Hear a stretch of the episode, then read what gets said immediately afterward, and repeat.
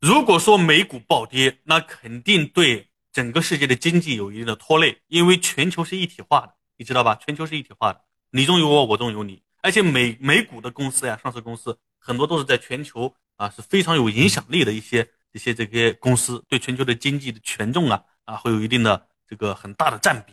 所以美股一旦崩盘，一定会对全球的发展、经济的发展啊形成拖累，一定会造成很多优质的公司。啊，它的一个这个效益出现了，呃，明显的压力，或者是，或者是这个危机，所以对全球的资本市场都会是一个利空，好吧？那同时呢，美股暴跌了之后呢，还会影响很多的国外资金外资流出 A 股，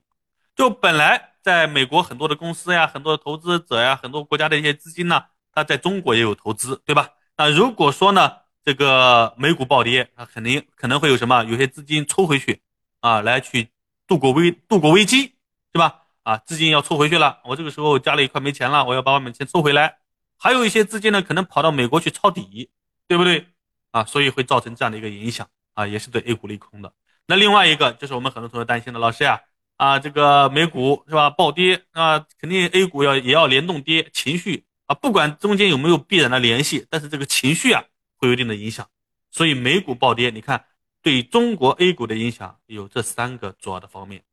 那这三个主要的方面，那在接下来会不会真正的出现，或者出现的形式是什么样的？A 股能不能够，对吧？跟美股暴跌实现一种脱钩？这个就是我们同学们要了解的问题。